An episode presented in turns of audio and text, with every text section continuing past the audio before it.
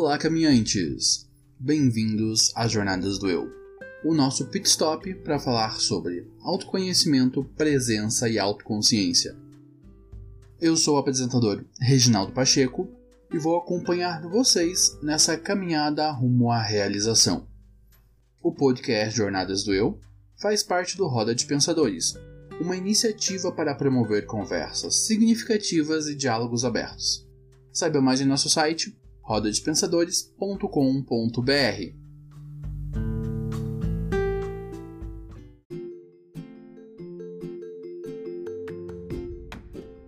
Caminhantes, eu quero fazer um convite a vocês, o de me ajudar a impactar mais pessoas e alcançar um público maior. Nossa proposta é apresentar um conteúdo introdutório sobre autoconhecimento com qualidade. Todas as semanas trazemos um novo episódio abordando um tema diferente. O nosso programa é pensado para ter entre 15 e 25 minutos, ideal para quem está começando a ouvir podcast. E você pode ouvir o nosso programa nas principais plataformas de streaming, como o Spotify e o Deezer, e em todos os agregadores de podcast. E se você nos ouve no Spotify, clique em seguir. Se você nos ouve no Deezer, clique no coraçãozinho para favoritar. E se você nos ouve em qualquer outro agregador de podcast, se inscreva.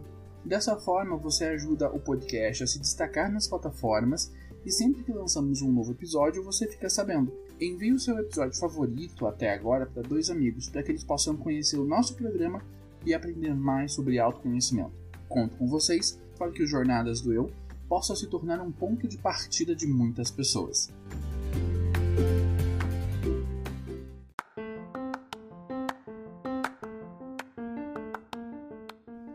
Caminhantes, agora nós temos um PicPay. Com a sua contribuição, você nos ajuda com as custas de todos os projetos vigentes no Roda, o Blog dos Pensadores e o Jornadas do Eu Podcast, e vai ajudar a viabilizar os novos projetos que estamos desenhando: o Roda de Pensadores Online, o Papo de Pensadores Podcast, o projeto Contando Contos, o Vlog dos Pensadores e o Podcast Geek também vai ajudar a viabilizar a aquisição de equipamentos para melhorarmos a nossa produção de conteúdo e a contratação de um editor de som.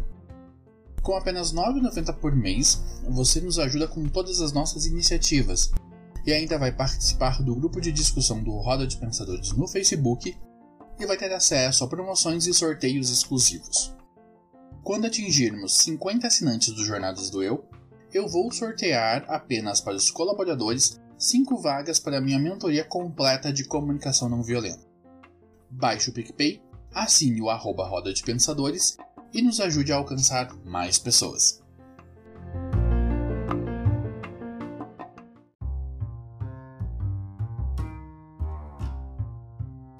Esse podcast faz parte da campanha Além do Arco-Íris. Procure outros episódios através da hashtag Além do Arco-Íris nas suas redes sociais e ajude a Podosfera a ficar mais colorida.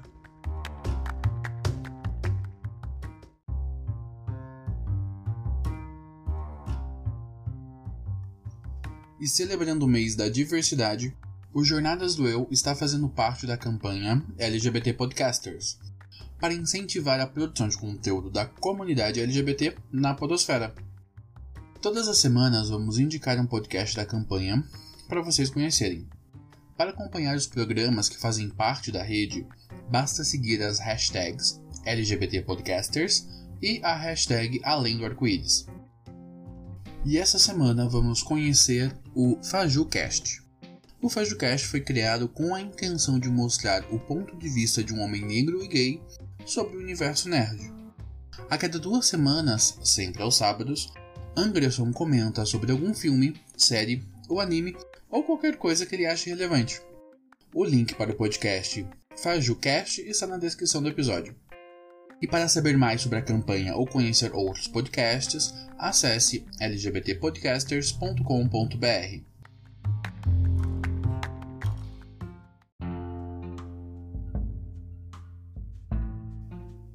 E na pauta de hoje, dando continuidade ao nosso especial do mês da diversidade, nós vamos falar sobre sexualidade e autoconhecimento pela perspectiva de um homem gay.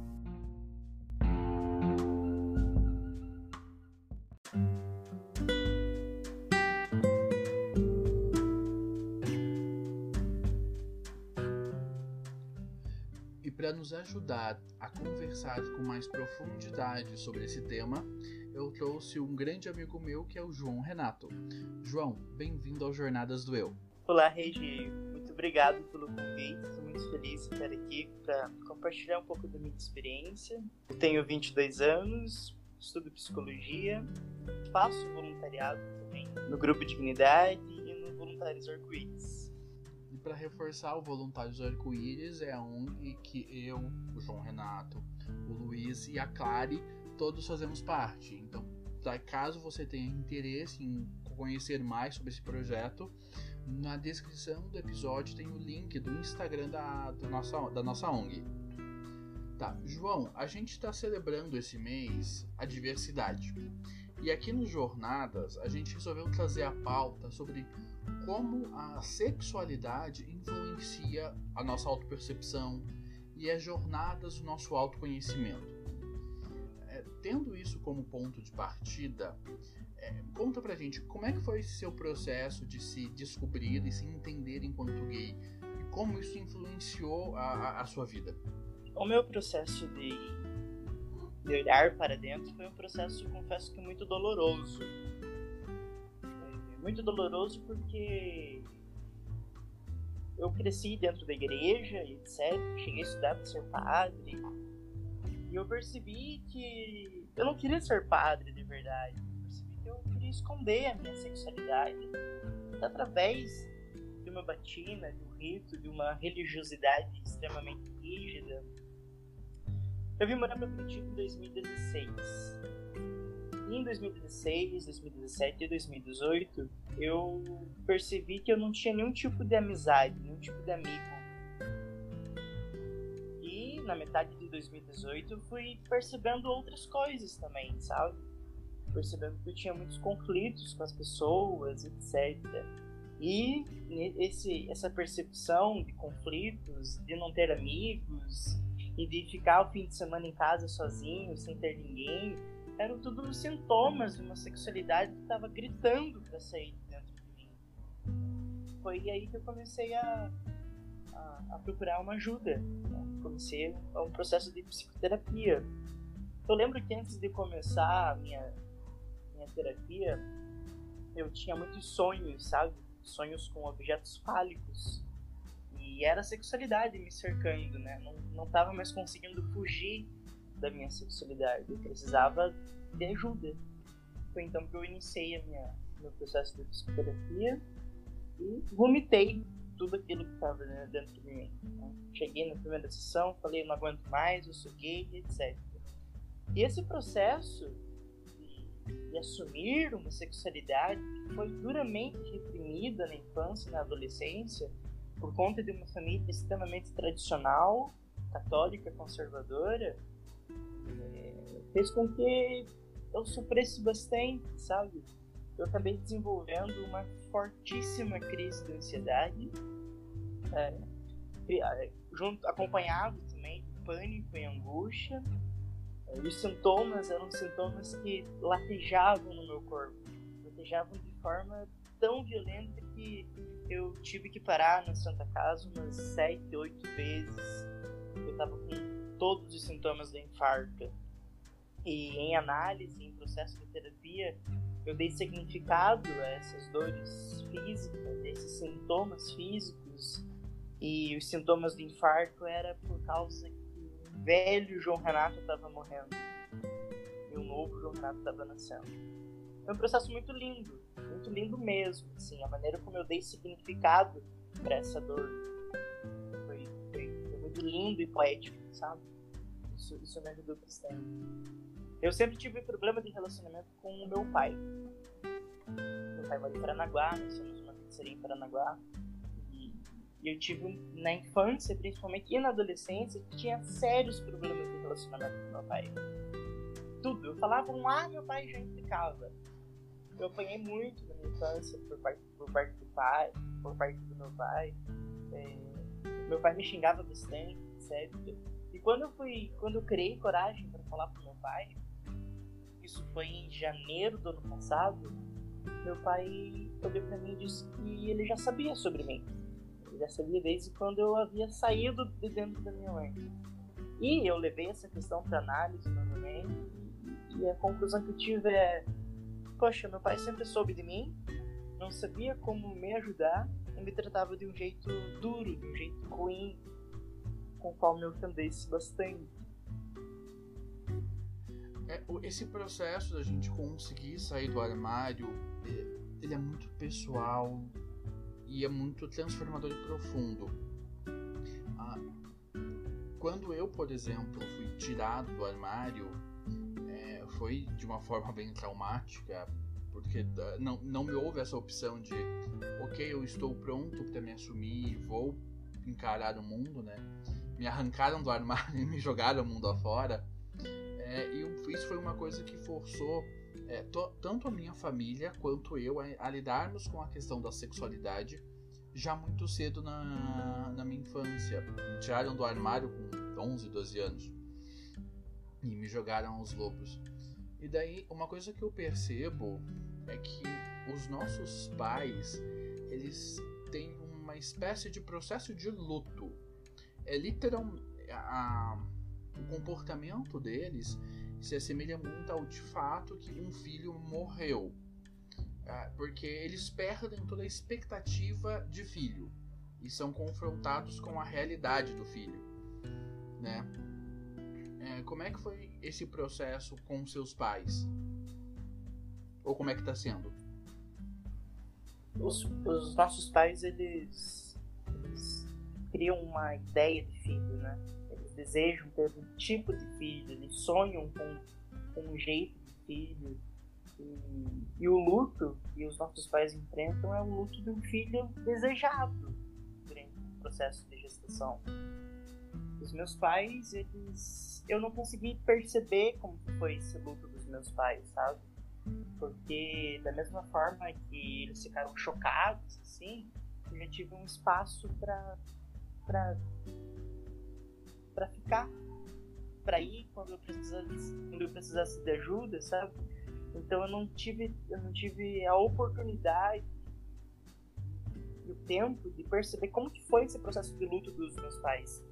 Inclusive agora com essa sua pergunta, eu tô, tô, tô refletindo aqui que eu acho que o processo de luto do meu pai já aconteceu lá na minha infância, na minha adolescência, quando meu pai me tratava mal. Ele, ele já percebia que eu não era aquilo que ele havia desejado como filho me tratava mal dessa forma. Acredito que o luto do meu pai ele já, tinha passado. Já, tinha passado. E hoje o relacionamento com meu pai é outro. Melhorou 104%. Uhum. É, conversando com, com o, outras pessoas da, da comunidade, cada um tem uma narrativa muito própria do que é sair do armário, como isso acaba nos, nos influenciando. É, exato. É, você abraçou uma das formas que eu considero as mais, uma das mais recomendadas, que é com o auxílio de um psicoterapeuta, né? um psicólogo, um psicanalista, um psiquiatra. Como é, mas como foi esse processo de abraçar a sua identidade? É, e eu falo por mim, até eu me assumir, eu uh, agia e uh, me expressava de uma determinada forma. Depois desse processo de sair do armário, que é esse processo também de libertação, de emancipação da identidade do indivíduo, é, eu passei a me comportar de outra forma. Como é que foi isso para ti? Para mim foi totalmente libertador.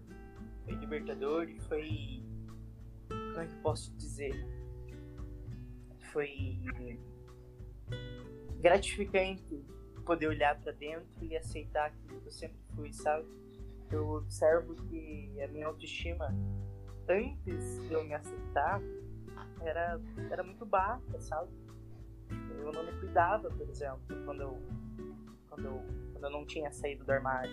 Eu não me cuidava, eu, sabe? Eu andava igual um maltrapilho, e depois que eu me aceitei, eu comecei a olhar melhor pra mim. Comecei a, putz, eu sou bonito, eu vou me cuidar mais. passei a cuidar mais do meu cabelo, comecei a cuidar mais do meu rosto, eu, eu passei a cuidar mais do meu corpo, sabe? A forma como eu lido com o meu corpo depois que eu me assumi é uma forma completamente diferente, é uma forma de cuidado, uma forma de amor próprio, sabe?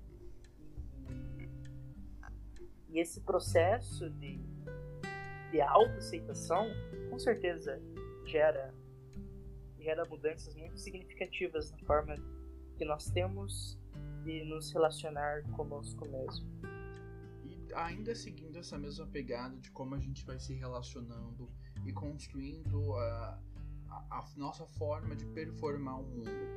Quando a gente está na adolescência, a gente busca muitos referenciais uh, e dentro da comunidade gay nós temos um grande leque de referenciais muito ligados ao pop, à produção de conteúdo, à, cultura pop em geral. Mais recentemente a gente também tem referenciais é, na área de tecnologia, na área de desenvolvimento de pessoas. É, esse leque ele vem se ampliando. Como é que foi para você? Quais eram as suas referências nesse processo é, enquanto você estava amadurecendo, quando estava ali na adolescência?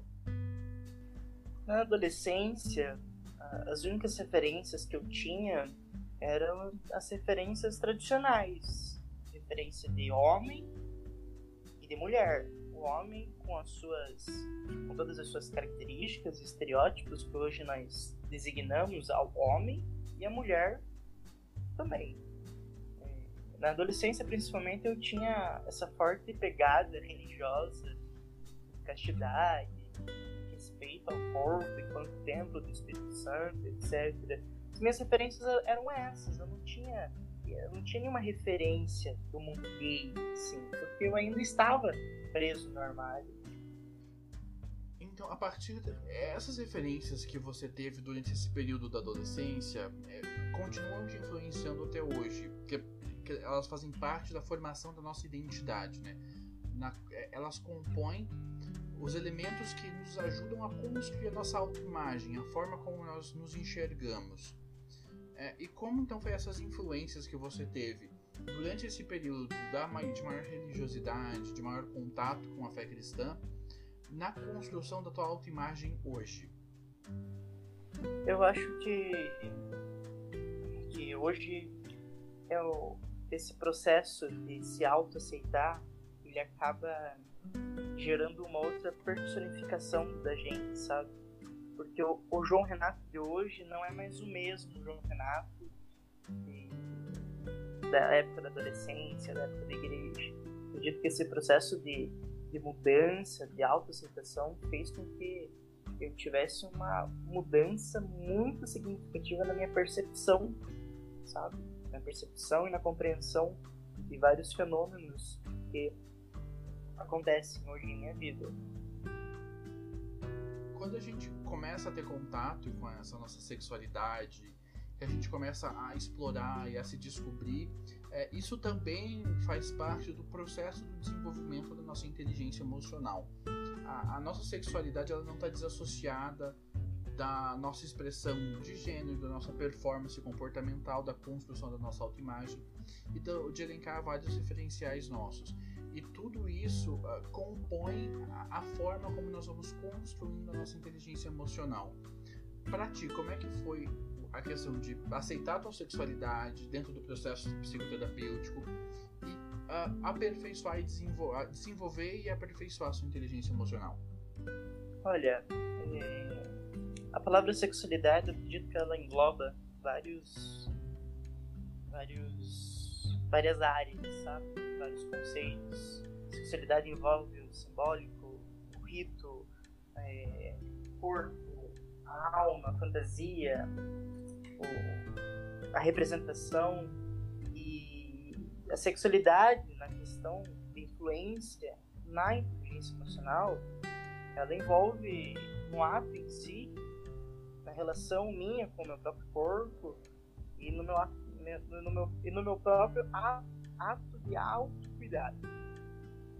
A sexualidade, para exercer uma influência na minha inteligência emocional, eu preciso compreendê-la que ela não é uma questão somente pessoal, ela é atravessada também pelo outro, ela é social, ela é política E eu aprendo essa sexualidade para ter uma influência na minha inteligência emocional através do social, através do outro.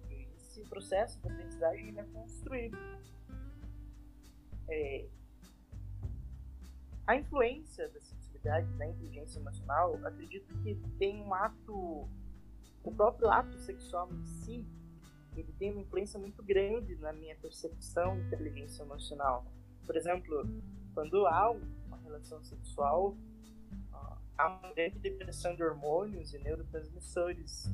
Um, um hormônio que influencia a nossa inteligência emocional também é a endorfina. A endorfina ela é, ela é liberada no, no ato sexual e ela ajuda a aliviar a dor.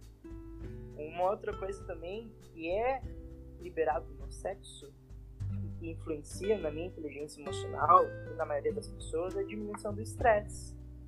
Outra coisa também que influencia bastante na minha inteligência emocional é, através do ato sexual é a grande elevação da nossa autoestima. O cérebro se sente saciado, se sente desejado. Então, esses elementos, esses mecanismos é, sexuais, eles possuem uma grande interferência na nossa inteligência emocional, nossa inteligência, na nossa percepção. Vários fenômenos no nosso dia a dia. É. A, eu, uma coisa que eu vejo dentro da nossa comunidade é que com o passar do tempo uh, cada vez mais a gente tem uma demanda por um ambiente mais saudável e que influencia a nossa saúde mental de uma forma mais positiva.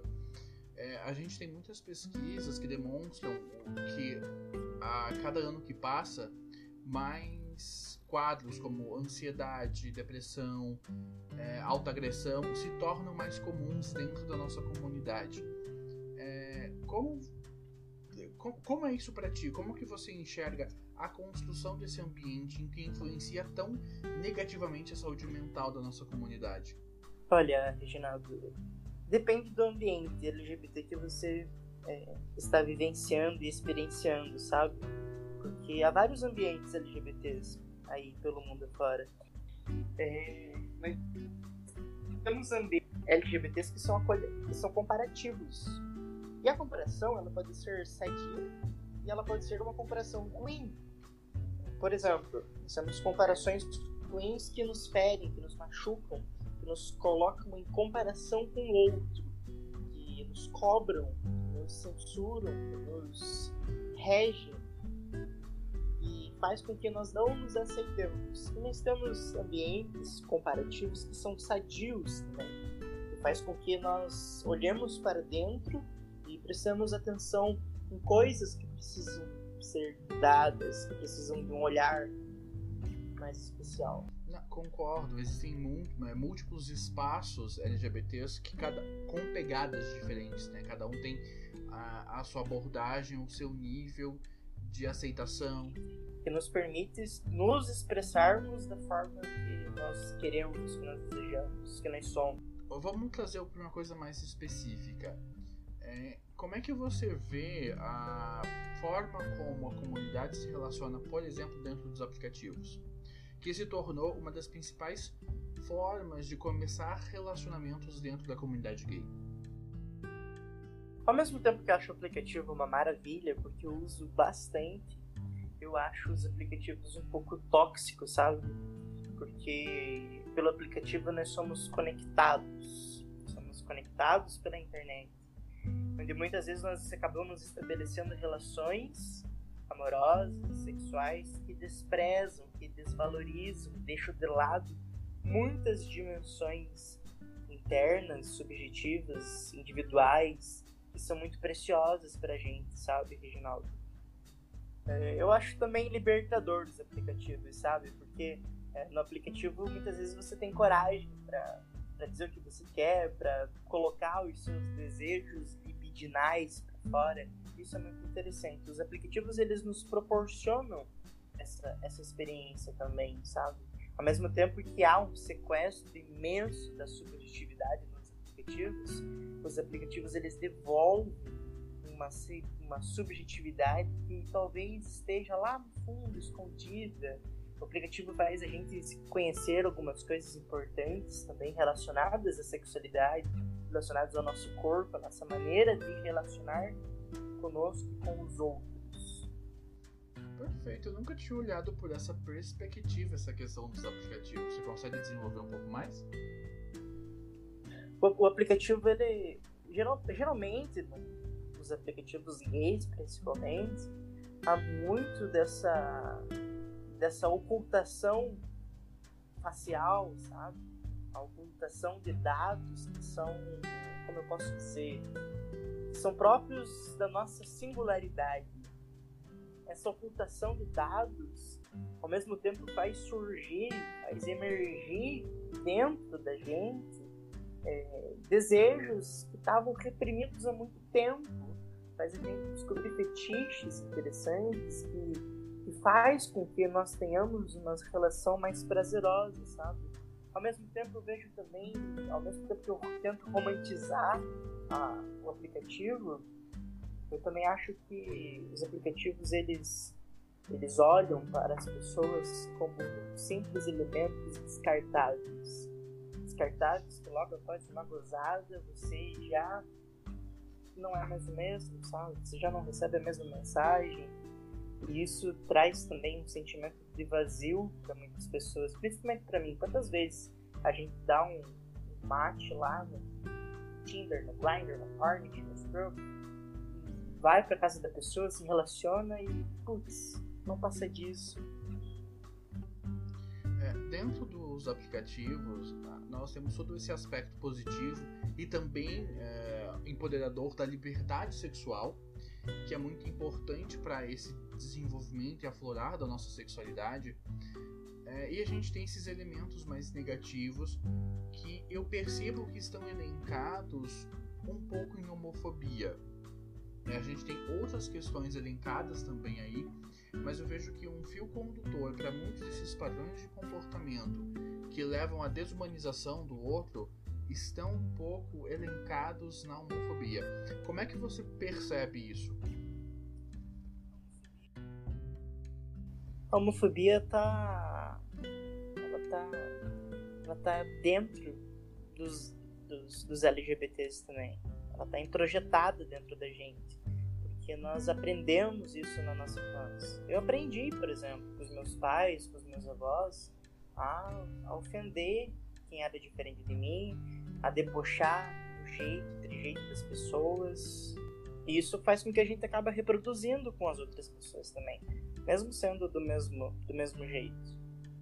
E isso vem muito desses, de, da forma como nós somos criados, das influências que nós recebemos durante esse período de formação eu também, quando estava na infância e começo da adolescência, antes da minha família saber da minha sexualidade, é, e como eu venho de uma cidade pequena também, é, era normal nós é, levarmos para o lado da chacota qualquer pessoa que desviasse um pouco da norma da cidade, né? Cidade pequena, a norma é muito mais rígida. E foi um processo muito longo de desconstrução também para tentar superar essa homofobia internalizada que leva a lidar e tratar com outros LGBTs de uma forma tão tensa e tão seca. E é uma coisa que eu, que eu venho trabalhando até hoje, na verdade, na, no processo de psicoterapia. Um, eu converso bastante com vários amigos meus em relação a essas performances LGBTs, essas coisas que nós somos chamados a performar e como nós somos, somos chamados a performar isso. E é uma coisa que eu trabalho bastante na terapia, que é conseguir conciliar esses elementos que até então são tidos como femininos com elementos que são tidos como masculinos. É, em tese, nós LGBTs temos uma maior liberdade para trafegar entre esses dois polos, entre esses dois elementos que comporiam a, a identidade, a, as performances de gênero, né? Mas, eu, mas muitos de nós, e eu me incluo nessa, precisam de um tempo para conseguir aprender a lidar com essa liberdade de poder performar o que bem entender. É, entendendo que todos nós temos essa homofobia internalizada e que nós temos que lidar tanto com a homofobia da sociedade em si, quanto com a nossa própria homofobia interna, quanto com a homofobia da nossa própria comunidade, como é que isso afeta a, a saúde mental da galera LGBT? Porque é um job bem pesado levar tudo isso. Afeta introjetando no nosso psiquismo muito medo e muito alerta. Esse medo, esse alerta faz com que nós deixemos de lado muitas muitas coisinhas, muitos comportamentos, muitas falas, muitos sentimentos que, que emergem às vezes no nosso coração. Esse medo e esse alerta, essa preocupação excessiva, ela é um grande mecanismo para desenvolver em nossa vida alguns transtornos, como síndrome do pânico, angústia, crise de ansiedade. Infelizmente, nós temos um grande medo, um grande medo, uma grande preocupação que está introjetada na nossa, no nosso psiquismo, lá no nosso consciente. Isso, putz, isso fere demais a nossa, a nossa relação com o outro, conosco, com a nossa própria sexualidade também. Sim, eu acredito realmente que conforme a gente consegue ter essa maior liberdade, tanto na sexualidade enquanto expressão do sexo, mas também na sexualidade enquanto expressões de comportamento, é, e, e, poder ter essa liberdade de performar aquilo que nós é, nos sentimos confortáveis em performar, e isso não ter tanta relevância e não ser tão associado à nossa sexualidade, é, porque é, é, elencado a nossa sexualidade, como essas performances acontecem, é, nos permite ter uma vida muito mais livre, muito mais saudável e muito mais feliz. Para você, como é, qual, qual, é a melhor forma de encarar essa homofobia? De como, como é a melhor forma de encarar toda essa situação? A melhor forma é ser aquilo que você é, sem medo, sem, sem preocupação nenhuma. Embora isso haja na nossa vida, infelizmente, mas nós precisamos vestir a camisa daquilo que nós somos de verdade, sabe? Acho que nós temos que enfrentar, enfrentar os olhares que são diferentes, as falas que são diferentes. Acho que sendo realmente aquilo que nós somos, independentemente do lugar onde você esteja, isso é uma uma verdadeira busca da felicidade. Isso é, isso é lutar de verdade contra a homofobia. Ser quem você é.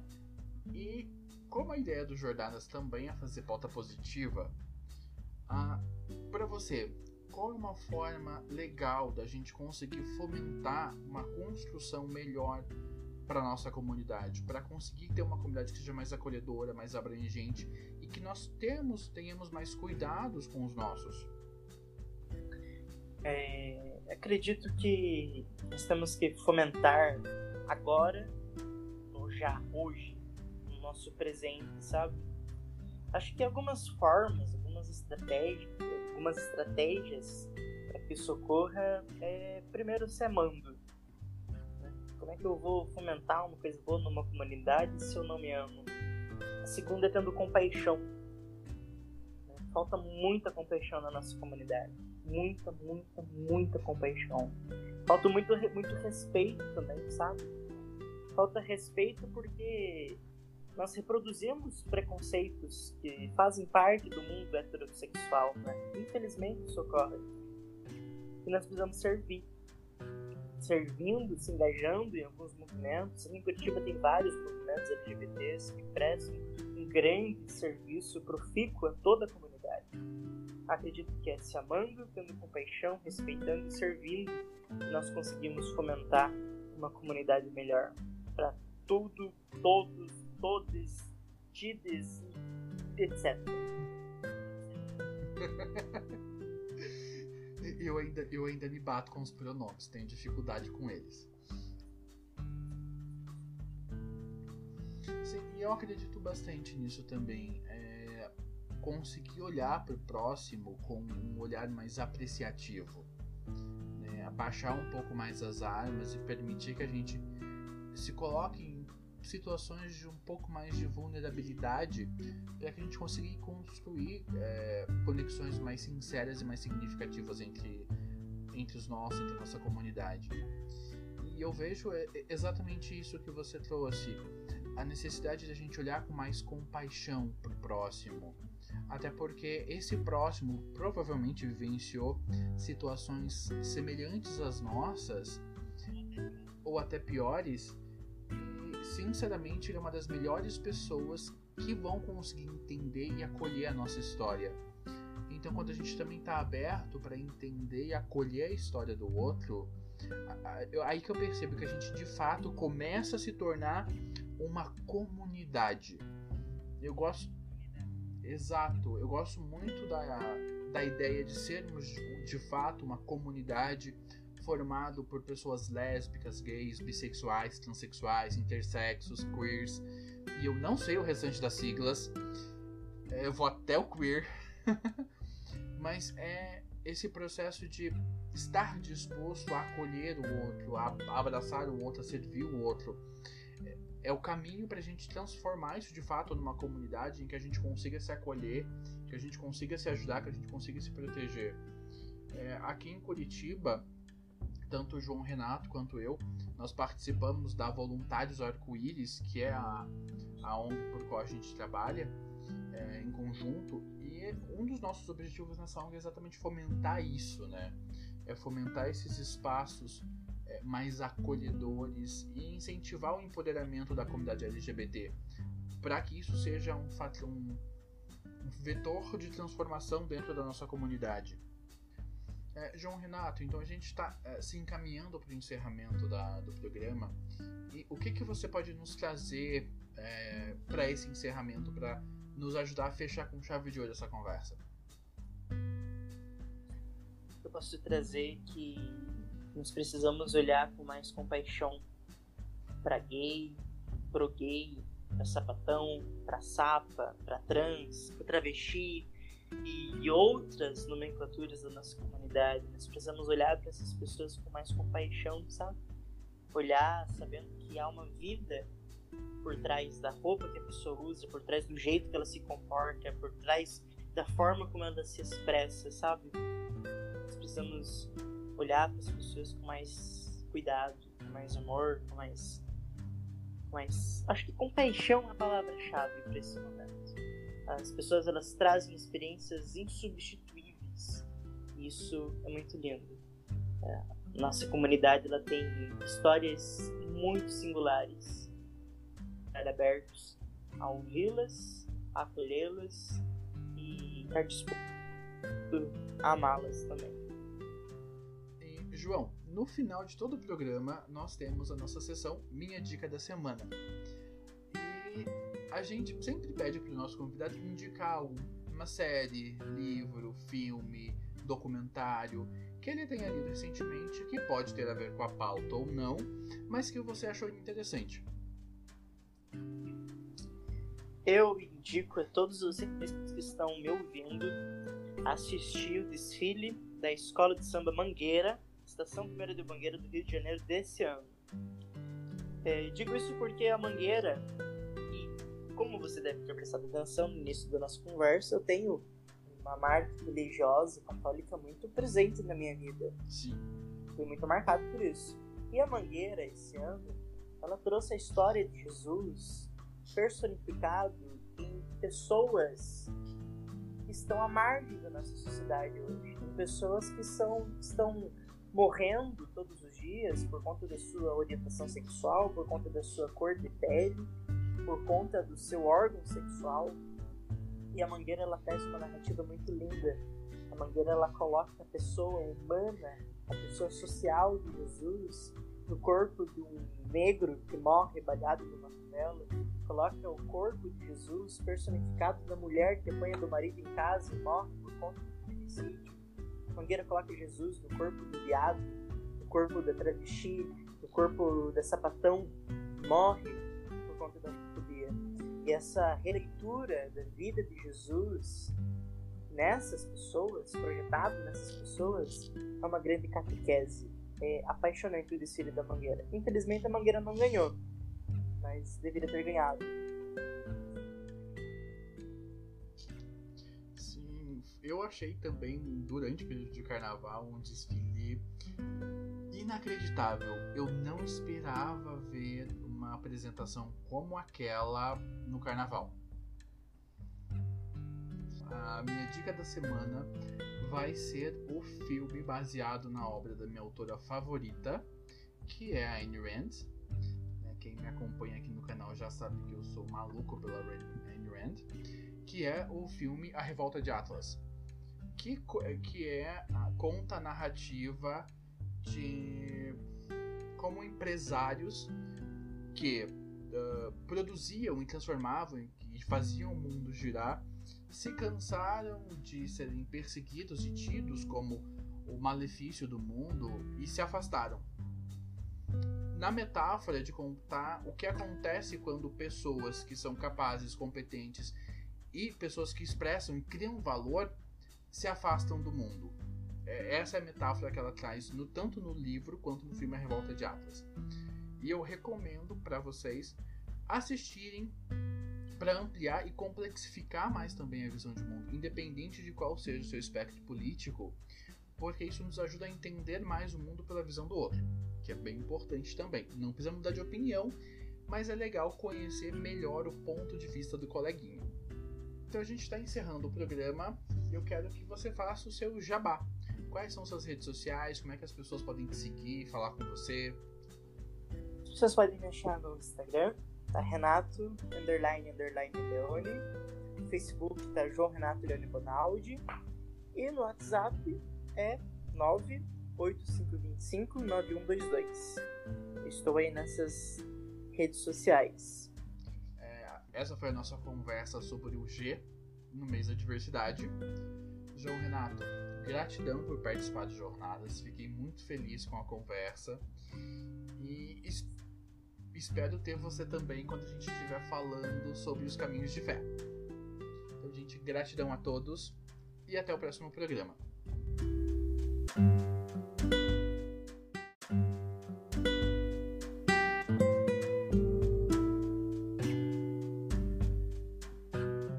Nosso programa faz parte da iniciativa Roda de Pensadores, que tem o objetivo de promover conversas baseadas em racionalidade e empatia você pode conhecer outros projetos dessa iniciativa no site rodadepensadores.com.br ou pelo Facebook e Instagram, arroba Roda de Pensadores. Muito obrigado por ter nos ouvido até aqui. Nosso programa é semanal e vai ao ar todas as segundas-feiras, sempre abordando temas sobre autoconhecimento, presença e autoconsciência. Contamos com você para nos ajudar a levar nossa mensagem mais longe. O Jornadas do Eu é um podcast que você vive agora. Até semana que vem e gratidão a todos.